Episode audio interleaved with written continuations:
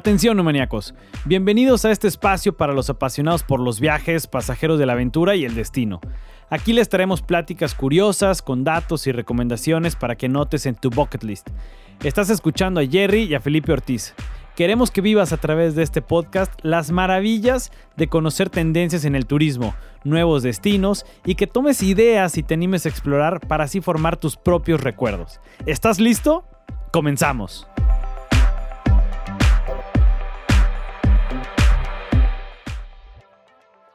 El día de hoy, en el micrófono de Neomaniacos, nos acompaña una persona que está transformando la historia de los ingredientes gastronómicos en Yucatán, Pedro Evia. Pedro, en 2013, fue galardonado con un Gourmet Award Winner. En 2019, su restaurante Cook fue seleccionado como el mejor restaurante del interior de la República Mexicana según la revista Food and Travel Reader Awards. Pedro se ha caracterizado por su increíble personalidad, su pasión por los negocios y por poner el nombre de Yucatán muy en alto. Él ha creado todo un imperio gastronómico que incluye los restaurantes Cook, Sensei, Cosa Nostra, Kiwik, Amazing Burger, Poke Sensei, entre otros. A través de esta extraordinaria entrevista podrás conocer mucho sobre los inicios de Pedro, sobre sus restaurantes y sobre uno de los proyectos más innovadores del sector restaurantero, el Laboratorio Cook de Investigación Gastronómica. Así que ponte cómodo y disfruta de una plática extraordinaria con Pedro. Acompáñanos. Hola neomaníacos, ¿cómo están? Muy buenos días, buenas tardes, dependiendo de la hora que nos escuchen. Hoy grabaremos un nuevo episodio de turismo. Tenemos un gran invitado el día de hoy. Eh, ya empezó el calor aquí en Mérida, ya estamos a 35, 34 grados empieza lo bueno, pero también se disfruta porque vamos a poder ir más a la playa, alberca, aunque la playa nos van a cerrar esta Semana Santa por temas de pandemia, que creo que también está, hay que prevenir, pero bueno, también hay que aprovechar y por qué no también unas cervecitas que, que siempre son, son bienvenidas. Jerry? ¿Cómo estás?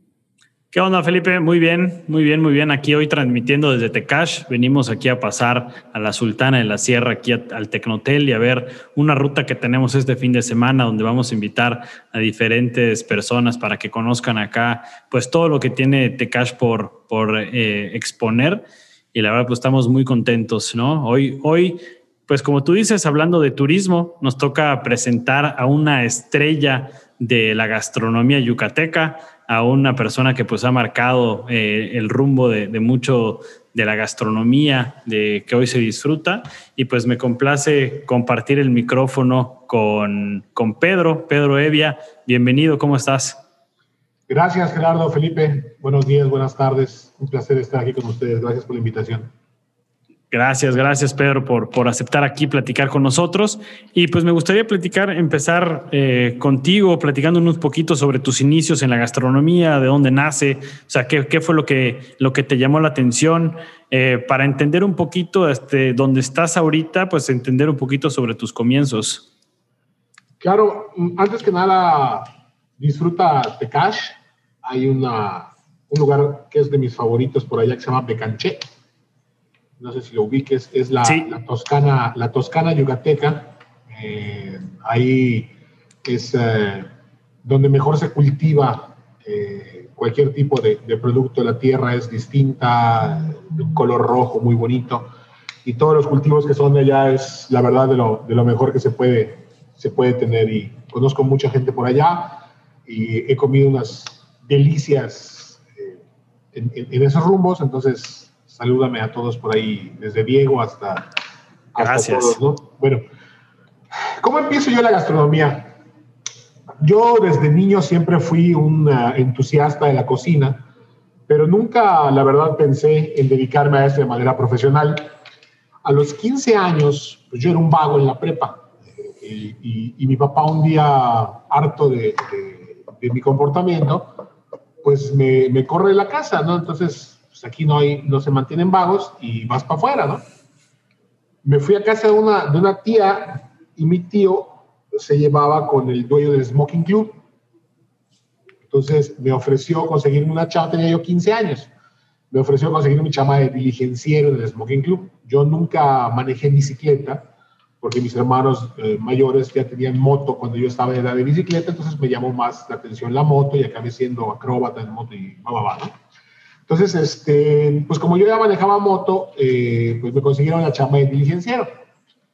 Llego al smoking el primer día y no, pues que cuál chamba de diligenciero, lo único que hay es chamba en cocina, ¿no? Entonces, eh, pues ahí me puse, perdón, ¿cómo está el tema de las malas palabras? No te preocupes, adelante. todo, tuyo, Pedro. ahí me pusieron las primeras chingas más sabrosas de mi vida, ¿no? Eh, el primer día fue Ustedes están muy chicos, no creo que les haya tocado los sanduchitos del Smoking Club, pero venían acompañados de una ensaladita de, verduras, tipo ensalada rusa. Entonces me dicen, no, pues hay que cortar la zanahoria en cuadritos para hacer la, ensalada del sándwich. Y dije, pues cinco o seis zanahorias, cualquier cabrón. Facilito. Las pela y corta, ¿no? Y me asientan dos costales de ahí de, de, 40 kilos cada uno y me pasé de 6 de la mañana a 7 de la noche pelando y cortando zanahorias. Todavía tengo el, la, la, primera cicatriz que, que me hice acá para recordármelo. El segundo día fue la misma, pero despepitando guanábana, ¿no? O sea, 13 horas de mi vida despepitando guanábana, ¿no? Entonces, ahí me di cuenta. Si eran unas chingas. No era lo mío, ¿no? Entonces, el, el, tercer día me pasaron ya a cocina y la verdad, pues, estás 13 horas, una chinga física que no se la deseas ni a tu peor enemigo.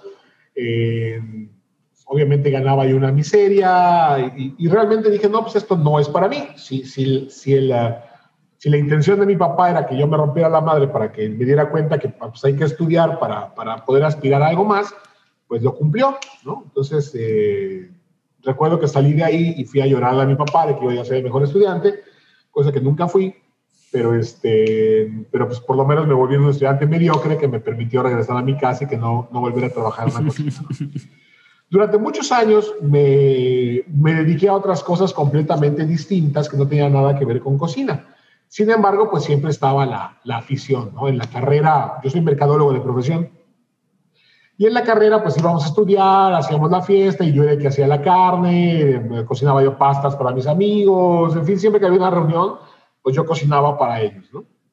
Eh, por azares del destino, nos cayó un proyecto a Eduardo, mi socio y a mí, de construcción de, en una termoeléctrica que se construyó en Valladolid y, nos dieron todos los servicios dentro de la construcción. Y uno de los servicios era el comedor. Había que darle de comer a 3.000 obreros, desayuno, almuerzo y cena. Entonces montamos el comedor muy chingón, pero teníamos el problema de que los obreros eran yucatecos, tabasqueños, chilangos, norteños, gringos y japoneses. Y japoneses. Y todos mis cocineros eran pues, de Valladolid, ¿no? Entonces, pues no sabían ni cocinar para el norteño, ni cocinar para el japonés, ni mucho menos para el tabasqueño, ¿no? Entonces, ahí fue donde me empecé a involucrar, eh, aprendiendo qué, cocina, qué comía fulano, qué comía mengano, qué comía perengano, aprendiendo yo a hacerlo y enseñándole a mis cocineros a reproducirlo todos los días. Entonces, pues de ahí me vino el llamado, por decirlo de alguna manera, y Eduardo y yo siempre habíamos compartido el sueño de tener un restaurante. Eh, terminó el proyecto regresamos a Mérida y abrimos el Time que estaba enfrente a, la Gran Plaza. A la Gran Plaza. Eh, pues sus primeros años fue la, la, maravilla, ¿no? Creamos un concepto que no existía en, Mérida, eh, super padre, y, de ahí fuimos desarrollando los otros conceptos que, que, hasta hoy todavía tenemos, ¿no? Y es así como me fui involucrando en el mundo de la, de la cocina hasta hoy, ya dedicarme de 100%, 100 a ello. Oye, Pedro, después de, que tú eh, inicias en, Time, em, luego has ido creciendo, has, ido incursionando en, otros, en otras áreas del mismo de restaurantes.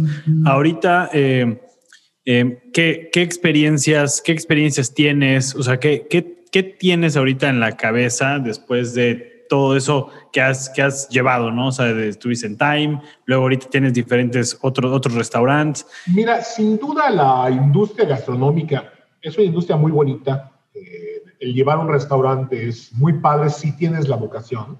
Si no tienes la vocación, mucha gente cree que es un negocio fácil.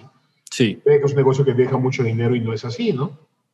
Es un negocio que requiere de verdadera vocación. eh, un negocio que no tiene horarios, no tiene fechas importantes, en fin, es, es muy difícil de llevar. Sin embargo, en los últimos 10 años de mi vida los, los he dedicado al tema de la gastronomía como motor de impulso turístico para el destino.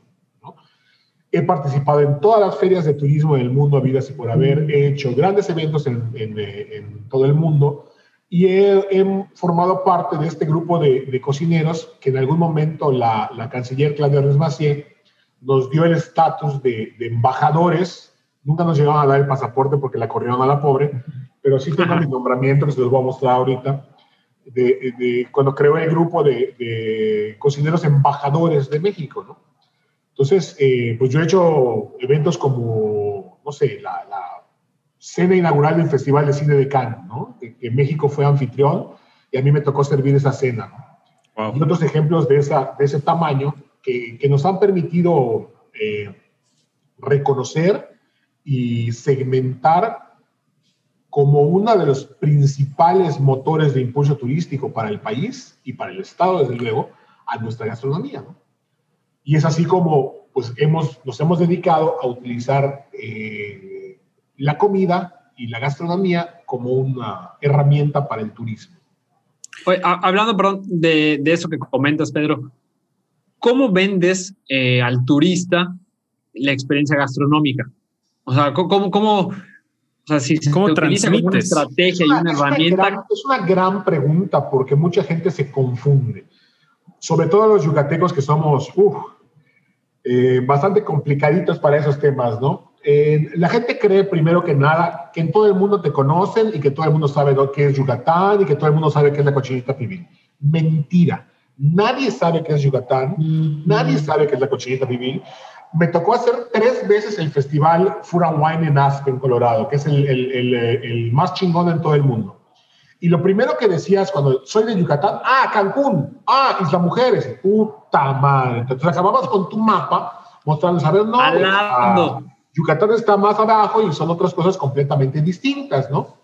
Entonces, eh, lo, lo, que hemos tratado de hacer nosotros es vender el destino como una experiencia gastronómica completa. Quizá está mal o quizá está bien, en mercadotecnia es aceptado porque es un concepto que se conoce como benchmarking, copiar modelos que existen de otros lugares. España, ¿qué ha hecho? ¿no? Inglaterra, ¿qué ha hecho? Si tú vas a buscar la mejor comida hindú, la encuentras en Londres, no en la India. Entonces, lo que tratamos de hacer nosotros es vender Mérida y Yucatán como una experiencia gastronómica integral. Sí, está muy chingón que tengamos panuchos y que tengamos cochinita pibil, eso está padrísimo, pero no es lo único que tenemos. Tenemos que hacerle sentir al turista que la mejor comida italiana está en Mérida, que la mejor comida libanesa está en Mérida, que tenemos comida coreana, tailandesa, francesa, americana, japonesa, la que tú quieras, ¿no? Porque eso permite crear un turismo distinto, un turismo que gaste más, que venga más días y que sea de otro nivel al turista que normalmente viene buscando un panucho del mercado de Santana. Que qué bueno que vengan. Y queremos que todos vayan al mercado de Santana y compren ese panucho o el de Santiago, ¿no? Hemos sido los grandes promotores de la Lupita del mercado de Santiago y hoy es, es, es un gran eh, negocio precisamente porque, porque se le ha dado ese impulso. Pero Pedro, el dueño de la Lupita, es uno de los convencidos también. Entonces dice que vengan a mi mercado, pero que también vayan a Cook y que también vayan a Nectar y que también vayan a los restaurantes de, alta cocina, porque hay que vender una experiencia integral en la que el turista venga y diga, me quiero quedar un mes en este pinche lugar, ¿no? Entonces, como nos pasa con nosotros cuando viajamos a ciudades como Nueva York, que la oferta gastronómica es Sí, sí, que quieres comer desde el hot dog de la esquina o el kebab de la esquina. De, hasta, de, de, hasta llegar al tercero, ¿no? Entonces, hasta ir a un super restaurante. ¿no? Entonces, es exactamente la manera en la que debemos vender nuestro destino hacia un turista gastronómico. España recibe hoy, bueno, previo a la pandemia, ¿verdad? 14 millones de gastroturistas. 14 wow. millones de personas que entran en un año a comer a únicamente a comer, a vivir la experiencia gastronómica de España. Entonces, ¿por qué no pensar que podemos nosotros llegar a esos números si tenemos todo, ¿no? Entonces, eh, y, y, no solo experiencias de comida, ¿no? Hoy, anteayer me hablaron de, de, una agencia de viajes de París, de High Class, porque ya la gente después de pandemia quiere venir a vivir estas experiencias completas e integrales. O sea, yo no quiero solo comer, ya quiero que me lleve el chef a la milpa, a conocer al güey que sembró el maíz, a pescar el pulpo que van a cocinar, que me muestre cómo lo hace, que me dé un tour por su ciudad. O sea, ya hay, que vender estas experiencias completas. Eso es lo que forma hoy la oferta gastronómica para vender nuestro, nuestro destino. Yo creo que cada vez se va segmentando más y que cada vez hay más gente que busca eh, viajes mucho más específicos y creo que eso eh, va a impulsar muchísimo este tipo de turismo, el turismo gastronómico. En episodios pasados tuvimos a Arturo que habló sobre el turismo eh, médico, sobre el turismo de, de la gente de Canadá que viene y este turismo gastronómico sin duda Yucatán tiene un potencial enorme. A mí me gustaría hacerte dos preguntas en particular. La primera es, ¿hasta dónde crees que tenga el potencial Yucatán de llegar? Y dos, ¿qué hace de una experiencia culinaria algo inolvidable? ¿No? O sea, ¿qué, qué, va a hacer que una persona que venga, que, tenga esta experiencia eh, culinaria, eh, repita o que sea un promotor también de esta experiencia? Tu primera pregunta de hasta dónde, puta, hasta donde nos dé la gana. Hasta donde queramos hasta donde nos dé la gana. Si tú platicas con cualquier eh, foodie o cualquier, pero foodie serio, ¿no? No, no de los que van a Fridays y dicen soy foodie, ¿no? Si menosprecia Fridays, Calvero Traconis lo adoro, es, es, mi gran amigo, pero vamos. Eh, eh, sí. Pero no promueve gastronomía. Es, es otro tipo de, de, de experiencia. no debía haber dicho nombres, pero bueno. Por ejemplo, dicen, vamos a pasar 15 días en la Toscana. Eh, para, para, conocer el, producto y para conocer los campos y para conocer eh, de dónde sale el, el, ingrediente y los tomates. A ver, se nos olvida que en Europa no había tomates, se lo llevaron de acá. Así es. Entonces, quieres ir a la Toscana, pero no sabes dónde queda de Canché, ¿no? Entonces, eh, empecemos por ahí, ¿no? La, la, experiencia que nosotros debemos vender es infinita. y, no y, podemos, es que el, perdón que me emocione, pero es que el, tema me, apasiona. Podemos mezclar incluso experiencias, porque tú te puedes, puedes vender una ruta a Tecash, por ejemplo, hoy que, estás allá, ¿no? Eh, y que Diego está promoviendo el turismo muy, muy fuerte ahí. Puedes vender una experiencia gastronómica a Tecash, pero que sea integral.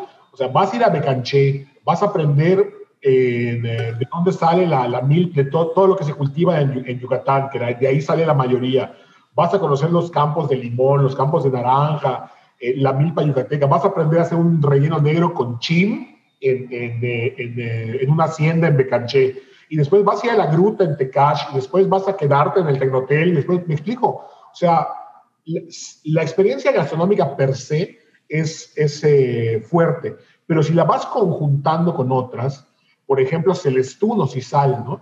Vender tu experiencia de ven a comer a Celestún, pero te llevo a pescar, a que conozcas el, cómo se saca el pulpo. O hacemos tu boda en la playa, en un glamping de lujo, ¿no? en, donde tú vivas esta experiencia de la mano del chef mamalón, que te lleva a la pesca, que cocinas en la playa, que vives esta experiencia al aire libre. La gente de la edad de ustedes, hasta no tanto, un poco, yo tengo 46 más o menos a, a donde llega la mía, es lo que va a buscar a partir de hoy ese tipo de experiencias. El turismo en las grandes ciudades está destinado a quedarse para el turismo más, que es el de, convenciones y, congresos, ¿no? Ya nadie va a buscar ir a una gran ciudad a pasarse una semana eh, encerrado en un cuarto y, visitando museos y cosas por el estilo. Tristemente, se va a, cambiar hacia el turismo eh, al exterior este turismo combinado de aventura con gastronomía, con romance. Aire libre. Muchas cosas que pueden eh, darte una, una experiencia completa, ¿no? Es lo que estamos trabajando en algunos proyectos en la selva de Tulum, por ejemplo, ¿no? Y tú entras a la selva y dices, puta, aquí no hay nada, ¿no? Pero pensando en la mente de un güey que vive en Nueva York y decir, voy a venir a la selva de Tulum a comer puta, en medio de la selva maya, una comida hecha por un chef reconocido, eh, que van a sacar la comida de la tierra, y va a estar todo ambientado. Puta, para ellos es una locura, ¿no? Les pongo un ejemplo simple. Tengo una amiga que se dedica al tema de la miel, que ha hecho una, un proyecto muy chingón que se llama Queen Bee Honey. Eh, envasa miel y, hace sus propias mezclas y tiene un tema ahí de, cuidado de los productores, en fin, un tema muy padre, ¿no? Entonces, tiene, tiene una, una de las comunidades que ella apoya y de las de donde están sus apiarios, está en Punta Lago, Punta Laguna, que está junto al Cuyo, literal en el Cuyo, ¿no? Entonces, eh, le decía, ¿por qué no vendes una experiencia para ir a conocer los apiarios? Y me dice, no, puta, es que es un perro. Para llegar allá, nadie va a ir. A la selva, tienes que subirte a una lanchita, cruzar el lago y entonces entrar. ¿Tú tienes idea de, de lo que un alemán pagaría por vivir esa experiencia? De meterse a la selva, de subirse a la lanchita, de cruzar el lago, de que le montes una comida ya, que conozca los apiarios, que conozca la meripona, que coma en medio de la selva y después compre su abejita de peluche y se vaya. O esa experiencia te la pagan carísima, ¿no?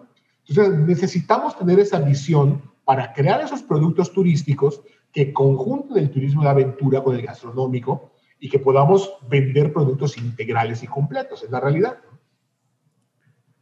Sí, creo que eso que comentas y más ahorita que después de este año de pandemia, que lo hemos platicado igual en otros episodios, que la gente va a buscar cosas, no estar encerrado, lo acabas de decir, ¿no? Oye, quiero buscar cosas diferentes. Y bueno, ahorita yo me acordaba fuimos a, Perú hace dos o tres años y veíamos que allá hay vans donde te venden el tour gastronómico, porque digo, la comida peruana, la verdad, yo no la conocía hasta que fui y es muy rica. Y literal, hay gente que va solo a comer. Y creo que eso se puede, se está trabajando bien en Yucatán, pero tú, como comentas, creo que falta o se puede explotar lo que queramos. Y, y yo, ahorita que has comentado todo esto de conocer, investigar, de, de averiguar, quiero preguntarte sobre un proyecto que tienes, ¿no? Que es eh, investigación gastronómica. Eh, el laboratorio. un laboratorio. Me gustaría que nos platicaras, eh, Pedro, porque eso no lo hace cualquiera, eso sí es algo que también cuando alguien te pregunta, o cuando alguien le comenta, sí vamos a investigar sobre gastronomía, sobre qué, o sea, nadie lo relaciona. Claro. ¿Qué, ¿Qué, nos puedes platicar de este, de este gran proyecto que tienes? Mira, sin duda es una, locura, ¿no? Porque para empezar no deja un centavo. Al contrario, cuesta mucho. Pero bueno, se hace, eh, son, tanto Eduardo como yo somos eh, yucatecos súper aferrados y súper orgullosos de nuestra tierra, ¿no? Entonces, la realidad es que no, no inventamos nada. Esto es algo que se ha hecho en otras partes del mundo, como España, por ejemplo, que siempre ha sido un referente del tema de la gastronomía. Yucatán es muy rico en el tema de ingrediente, y en el tema, eh, en tres temas principales en la, gastronomía, producto, técnica y, y, platillo, ¿no? Entonces, lo que, lo que hicimos fue, yo he tenido la bendición, y siempre que tengo la oportunidad lo reconozco, eh, un primo mío de, de los más queridos, eh, fue secretario de Desarrollo Social, fue candidato a la gubernatura del Estado, y con él, eh, desde mucho tiempo atrás, he tenido la oportunidad de conocer los 106 municipios del estado varias veces.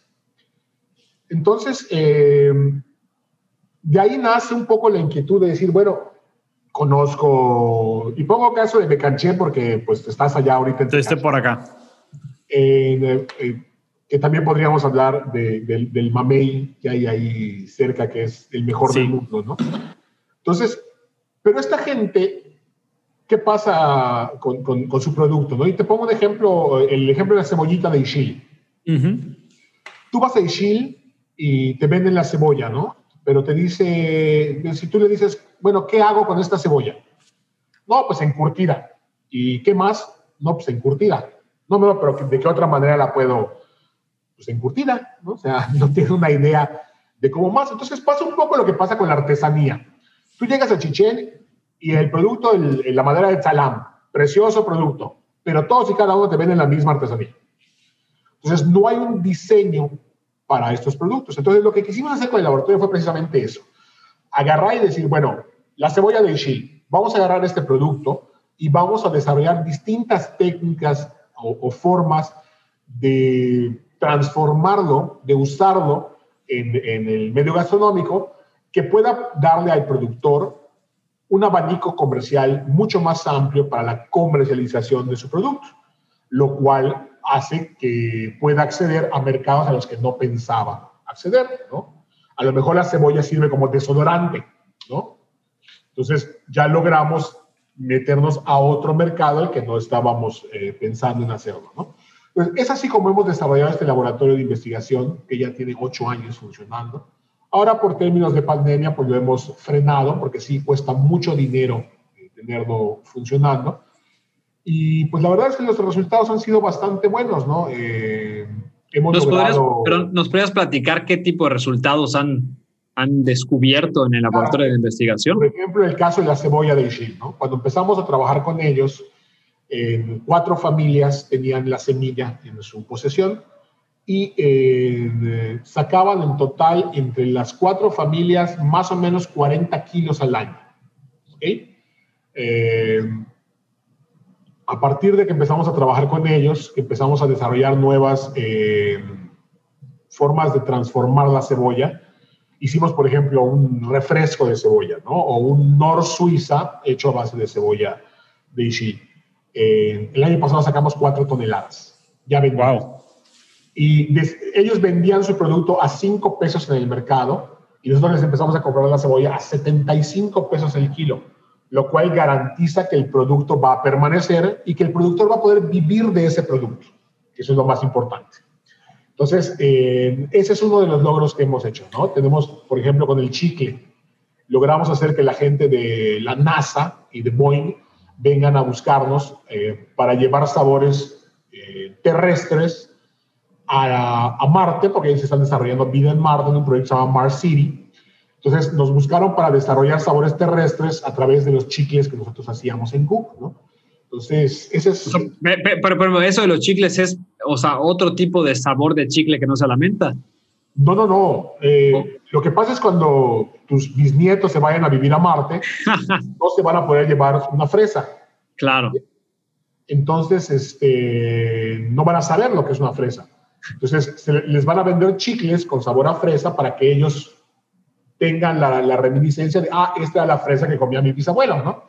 Entonces, empezamos a trabajar con ellos sabores frutales y empezamos después a desarrollar sabores como a qué te sabe una tarde en París, a qué te sabe una mañana en el Paseo de Montejo, un otoño en Nueva York, ya sabes, ese tipo de, sabores mucho más eh, complejos y de, eh, de, temas de reminiscencias mentales que, gustativas, ¿no?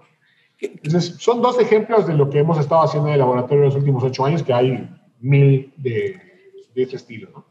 Es, extraordinario lo que, están, lo que están haciendo, Pedro, y felicitarte. Y creo que también justo quiero hacer un comentario que, que esto ayuda mucho a revalorizar muchos productos que a lo mejor solo pensabas que estaban destinados para una sola cosa y al final le puedes encontrar mil y un cosas, eh, mil y un, usos, ¿no? Entonces eso ayuda a que un producto se, revalor, se revalorice, ¿no? Y, me gustaría también, ahorita que comentaste el, qué se siente comer en París, qué se siente eh, una tarde en Yucatán, qué se siente estar en, un, en Nueva York, ¿cómo eh, alguien puede impregnarle sentimientos? ¿Cómo puedes hacer que una comida sienta? O sea, eso de verdad, ese, ese meme de que te que explota la cabeza, de verdad, hay veces que sí, de verdad, estás comiendo algo y dices, esto me recuerda a una tarde en París ¿no? O sea, ¿cómo le puedes poner tanto sentimiento a algo? El efecto ratatouille, ¿no? Ajá. es, es, muy simple. Mira, nosotros, yo les repito, soy mercadólogo de, de, profesión. Yo no estudié temas gastronómicos. Sin embargo, toda la vida fui un dragón. He sido un dragón y lo sigo siendo, ¿no? Entonces, eh, cuando diseñamos un plato, lo primero que me viene a la cabeza es cocinar para mí, hacer algo que a mí me gusta. Eh, si a los demás les gusta, chingón, pero si a mí me gusta, para mí ya estoy... Ya ganaste. Entonces, eh, trato siempre de que mis platos cuenten una historia. Eh, les pongo un ejemplo muy romántico si quieren, ¿no? El plato favorito que, que, yo he comido de mi mamá es el potaje de lentejas. Entonces, en alguna ocasión se me ocurrió crear una versión propia para meter a Cook un plato de potaje de lentejas. Lo hicimos. Hasta hoy no he podido sacar el plato, del menú ese plato porque la gente me lo pide y me lo pide y me lo pide y me lo pide y me lo pide. Entonces, en una ocasión vino el chef Rick Bailey, que es uno de los más famosos del mundo, que está en Estados Unidos, a filmar un programa de televisión que tiene el, de más de 6 millones de viewers. Y comió ese plato y me preguntó de dónde había salido. Y cuando le conté la historia, me hizo invitar a mi mamá a cocinar el, el, el original para él poder filmarlo. ¿no? Entonces ahí fue cuando entendí que lo que yo buscaba transmitir lo logré hacer sin decirle a la gente nada. O sea, yo, no, yo, no te, yo no te decía, mira, este plato lo hice porque mi mamá, la gente lo llegó a sentir, o sea, logré transmitir ese amor de, por el plato de mi madre y, y, era el que más le gustaba a la gente cuando iba al restaurante, ¿no? Entonces, pues, qué cabrón que, que, que, que, lo que yo traigo lo haya podido transmitir. ¿Cómo se hace? Puta, no, no, no, no, lo entiendo hasta hoy, ¿no? Pero yo creo que al, que al uh, como todo en esta vida, como el, como el mismo arte, no, no quiero decir que los cocineros somos artistas, porque no somos artistas, somos artesanos. Pero como el artista, ¿no? Cuando pinta un cuadro y, y, y lo hace de, de, adentro, o un compositor compone una canción y lo hace de adentro, pues obviamente la gente le, le, le, le llega, ¿no? llega. Entonces, pues de esa, de esa misma manera también yo creo que cuando tú creas un plato con, con esa, con ese amor, ¿no? Y, y, a todos los niveles, porque si tú vas a una casa de pueblo y te invitan a comer y dices, es que esta era la receta de mi abuelita, y cada vez que lo cocino me acuerdo de mi abuelita, pues obviamente a ti te va, te va a hacer un, un, un, un boom también en la cabeza, ¿no? Sí, y, y, digo, y creo que eso también nos hace regresar también a los lugares, ¿no? O sea, por ejemplo, ahorita eh, he estado viendo los, la, la, serie del taco de Netflix, ¿no? Este, y sí, digo, ya vi el de cochinita, el de taco de canasta, y cómo de verdad que te empiezas a ver de muchos salen de la historia de mi mamá, de mis ancestros, de mis abuelitos, de cuando algo, y cuando lo estás comiendo, lo estás viendo en este caso, también algo, algo te hace clic, ¿no? Y, pero creo que es, eso va mucho también a la experiencia, por ejemplo, en este caso era casero el potaje de lentejas, pero una experiencia para ti como era ese plato, ¿no? Y eso es lo que, de, de una u otra forma, lo que hace que ahorita la gente también regrese a un restaurante. Y, y a un restaurante puede ser de, de cualquier este, nivel, por así decirlo, desde, ajá, desde ir a la taquería, porque dices, estoy viendo cómo cortan el pastor, ¿no? Cómo el, el trompo. Hecho, ahora estamos trabajando en un proyecto para llevar tacos a Europa. Eh, con el tema del mezcal también, nos, nos hemos eh, ahí conjuntado con algunos productores de mezcal y creamos un concepto de taquería, mezcalería que estamos exportando a Europa. Estamos ya bastante avanzados, estamos buscando el tema de los inversionistas, pero bueno, yo espero que antes de fin de año abramos el primero en Madrid. Y, y, precisamente la idea es esa, ¿no? Transmitir el gusto por el verdadero taco, o sea, que la gente realmente encuentre una embajada del taco en, en, en, en Europa, ¿no? Conozco muy bien todas las taquerías que hay en, Madrid y pues se han tropicalizado y han claro. acabado haciendo tacos de ibérico y cosas por el estilo. Entonces, que no critico ni creo que esté mal, pero queremos hacer algo real y auténtico que cuente historias y que se vuelva una, una embajada del taco auténticamente, ¿no? Con el tema del mezcal también, ¿no? Que va a ser un tema enfocado mucho a la historia del mezcal, la parte romántica del mezcal, no simplemente a ven y chúpate un trago que te pone pedo en dos minutos, ¿no? O sea, que sea un tema ahí de, de, romanticismo que logre enamorar a la gente y entender que, que hay un trabajo ancestral detrás de esa bebida, ¿no? Oye, eh, Pedro, ahorita aprovechando que comentaste el tema del taco y cómo se van tropicalizando platillos y cómo de repente nosotros al sushi ya lo, lo hacemos eh, más, más al gusto del mexicano o en, a lo mejor en lo que dices, en Madrid ya el taco lo hacen más al gusto de, de los españoles. Eh, eh, en, la gastronomía muchas veces pues tú empiezas a experimentar, ¿no? Y empiezas a hacer muchas cosas y cosas que se te vienen a la cabeza. Eh, ¿hasta dónde, hasta dónde está esta, como esta palabra de, oye, hasta dónde puedes llevar un, ingrediente o, o, se le puede decir, ya le estás faltando el respeto al ingrediente? ¿Existe esa falta de respeto al ingrediente o tu cabeza puede estar exactamente lo que se te dé la gana? pues a mí se me hace una, una real mamada, ¿no? es esta gente muy purista, ¿no? De que eh, no, que puta, le estás faltando a los. En una ocasión me fui a Londres a hacer una cena y hicimos un, un ceviche negro, un callo de hacha. Y la prensa local, malintencionada, puta, me acabó que este pendejo de dónde sacó que en, que Yucatán hay callo de hacha. A ver, si tú no entiendes que lo estamos haciendo con callo de hacha para tropicalizarlo, para que los ingleses lo entiendan, y, crearles la necesidad de venir a comerlo. Y un ceviche con recado negro, pues que tú no hayas estudiado y no sepas que la base de la gastronomía yucateca son los coles y el boscol, es una de las pocas cosas realmente prehispánicas que existen en nuestra gastronomía, pues no es mi pedo, es tuyo, ¿no? O sea, no me vengas a decir que yo la cagué cuando el idiota eres tú, ¿no? Por eso la prensa local no me quiere mucho, ¿no? Pero pues es que realmente no se toman la molestia de investigar el queso relleno es un plato que no tiene ni 40 años, ni 50 años en nuestra gastronomía, ¿no? la gente se imagina que los mayas negociaban con los holandeses el, queso relleno del séptimo piso de Castillo Chichen ¿no? Como si fuera chapur, y no es así, o sea, ni tampoco la historia de que vinieron los piratas y bla, bla, bla. Se fue una delegación del ayuntamiento a Holanda a hacer el hermanamiento de ciudades con el queso relleno, y, me lo contaron ellos, ¿no? O sea, el, primer registro que tiene la, fábrica de gallo de, de mandar quesos a, Yucatán es de 1940. O sea, no es de 1700, ¿no? claro. La misma cochinita no es un plato prehispánico ni moderno. No existe la cocina prehispánica, al menos en Yucatán, ¿no? Existe técnica, existe ingrediente, pero no existe como tal un platillo, no hay un libro de, de, cocina maya. Yo, yo tengo un tío que es el, puedo presumir que es el antropólogo más chingón de, de, México, que se llama Mario Humberto Ruz. Y cuando le platicaba yo de estos temas, me decía, a ver, güey, o sea, estudiate tal, tal libros. No existe eso, ¿no? Y, me los chuté todos, ¿no? Y si hablan de técnicas, y si hablan de ingredientes, y, de cómo eh, eh, los mayas cocinaban y tenían, pero no hay un solo platillo que digas, no, este platillo es prehispánico 100%, eso no existe.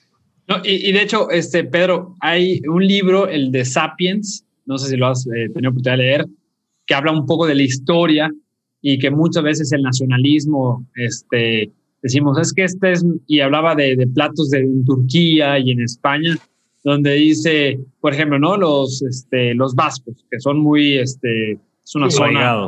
Eh, ajá, entonces, no, es que mi, mi, mi, mi, sopa, sopa vasca, creo, no eh, tiene estos tomates y cuando te pones a ver, discúlpame, pero hace 200 años no existía el tomate en, la zona vasca, ¿no? Por decir algo, o sea, entonces, eh, y creo que eso es algo muy importante y, y acá de tocar un tema que no solo para la gastronomía, para todo. O sea, hoy somos en la gastronomía o en lo que sea, un cúmulo de, experiencias, de vivencias, de cambios interculturales en toda la vida, o sea, en toda la, ¿cómo se llama? La, historia de la, de la humanidad. Entonces, esto de que este platillo sí es solo de acá, estoy completamente de acuerdo contigo. Hay, como tú comentas, a lo mejor la forma de hacerlo, el, el, el cómo, ¿no? A ciertos ingredientes sí son locales, pero, pero y, y, también así la, ha evolucionado el mundo, creando cosas nuevas, fusionando otras. incluso, incluso el mismo enterrado, la técnica PIR que tanto le presumimos como propio. Si tú vas a Hawái o vas a Cuba, ah, puta, aquí también cocinamos enterrado, ¿no? Eh, ah, ah, entonces, puta, ¿no? Entonces, la gastronomía es eso, la gastronomía es evolución, no, no, no, el que crea que, que algo está estático está jodido, ¿no? Entonces, hay que partir de esa, de esa premisa de que, de que todo evolucione, que cada quien es libre de hacer lo que le dé su gana, ¿no? Y, si funciona bien y si no, pues a lo que sigue, ¿no? Claro, completamente.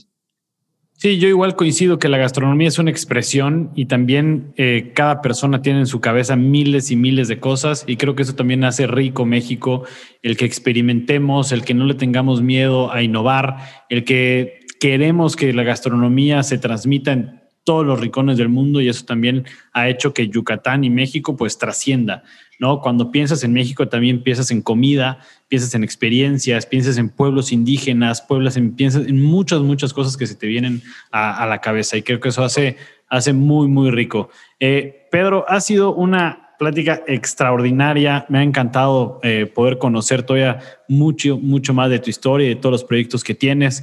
Eh, me gustaría, pues bueno, nada más cerrar, pues agradeciéndote y no sé si tienes redes sociales en las que te puedan seguir, en las que te puedan contactar, si alguien tiene igual alguna, alguna idea. Claro, muchas gracias a ustedes por la, por la invitación. Estoy en Instagram como arroba pepyuk, P-E-P-Y-U-C, que no soy Pepe, porque me caga que me digan Pepe. P quiere decir Pedro Evia Puerto, Yuk, Yucatán. Ahí estoy en Instagram, ahí vivo.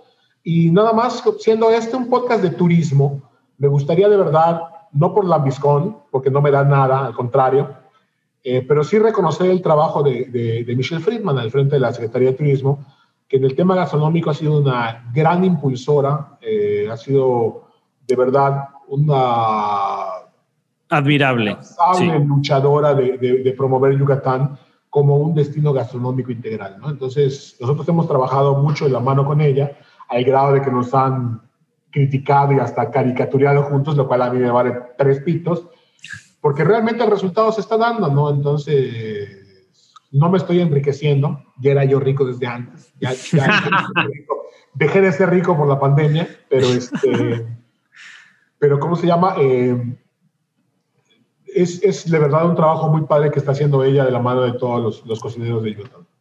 Sí, totalmente, es un trabajo admirable. De hecho, esperen también muchas noticias de la Secretaría de Turismo porque vienen buenos proyectos, vienen buenas experiencias. También, por ejemplo, hablando aquí de Tecash, vienen muchísima promoción y muchísimas rutas que vienen para conocer el sur del estado. Podcast, está toda madre. Sí, Sí, sí, sí. Hace, hace dos semanas estuvo Arturo, Arturo Sánchez, igual ahí, promotor de todas las innovaciones turísticas. Y sí estamos seguros que pronto va a estar acá, por acá, Michelle. Muchísimas gracias, Pedro. Muchísimas gracias a todos que llegaron hasta acá en el episodio. Que nos ayuden compartiendo. Esto nos ayuda a llegar a muchísima más gente. Este episodio estuvo extraordinario. Que nos den like, compartir. Muchísimas gracias. Nos vemos en el próximo episodio.